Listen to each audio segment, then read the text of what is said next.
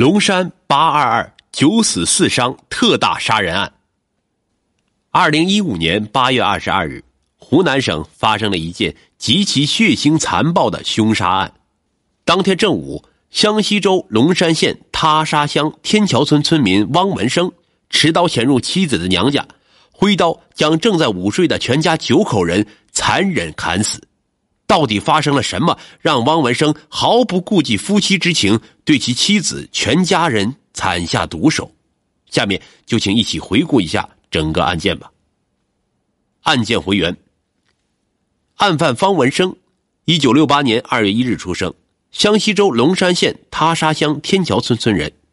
其家境殷实，但他小时候就经常做一些鸡贼狗盗之事，品行极其恶劣。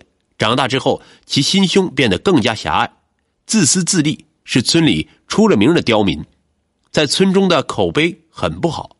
而他的妻子何武云却是村里出了名的美人。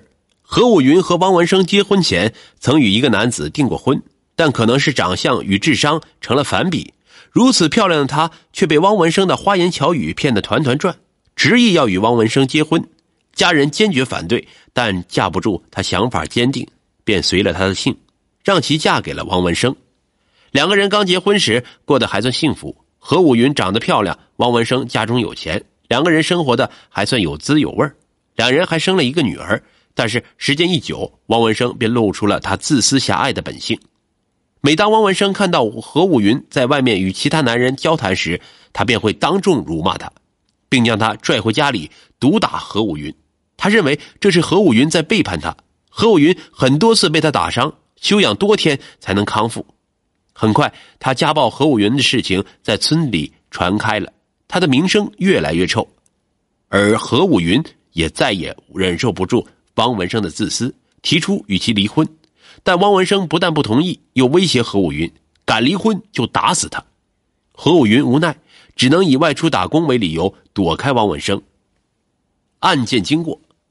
直到何武云的母亲去世，何武云才回到了村子。而汪文生在他回到村子的第一时间便找上了何武云，让他回家跟他一起生活。但处于悲痛之中的何武云直接拒绝了汪文生，而汪文生也趁着这个机会让两个女儿去找妈妈，说服妈妈回家。就算是两个女儿苦苦哀求，何武云也依旧不动摇。他是铁了心的要和汪文生决裂，坚决不回去。汪文生得知后非常气愤。拿着菜刀就要去杀何武云，最后在家人的阻拦下才停手。但是当天下午，汪文生亲自去找何武云，当时何武云正在和姐姐家休息闲聊。汪文生找到了他后，采取强硬手段要求何武云回家，而何武云依然是不依不饶，坚决不回家。联想到妻子这几年都不着家，汪文生非常气愤，瞬间失去理智，直接把杀猪用的刀抽出来。捅向了何武云的肚子，汪文生还把何武云姐姐一家人杀死才作罢。到此还不算结束，汪文生又去了何武云的二哥家，把二哥家里的人也都杀死。随后他又去了何武云的三哥家里面，把他三哥的家里儿子女儿都杀了。最后是汪文生的两个女儿来前来阻止，让他别再杀人了。汪文生才扔掉了手中的刀逃跑了。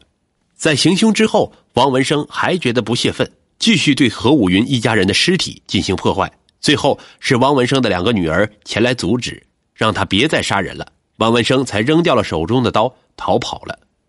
案件结果，汪文生行径恶劣，前后总共在妻子娘家杀死了九人。接到报警之后，警察立刻出动准备抓捕汪文生。然而，汪文生有着丰富的捕猎经验，以前还盗伐森林，所以要在山区中寻找汪文生是很不容易的。即使一千名警察展开排查工作，还是没有找到汪文生的踪影。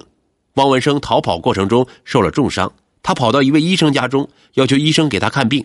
医生说自己治不了，汪文生便让在场的一个小伙子脱下自己的 T 恤，他拿着 T 恤就走了。之后，汪文生自己包扎了一下，就找到了一个名叫谢鼎的农民。谢鼎是隔壁村的人，家住的很偏僻。谢顶趁着汪文生上厕所的时候，偷偷报了警。最后，警察来到谢顶家中，终于抓到了汪文生。二零一六年七月一日，法院对汪文生一案进行了审理判决，判处被告人汪文生死刑，恶魔终受制裁。人活着不能只为自己而活，时刻以自己为中心的人，永远不会得到旁人的认可。案犯被自己的自私狭隘吞噬了内心，变成了一个凶残的杀人魔鬼，最终酿成惨剧。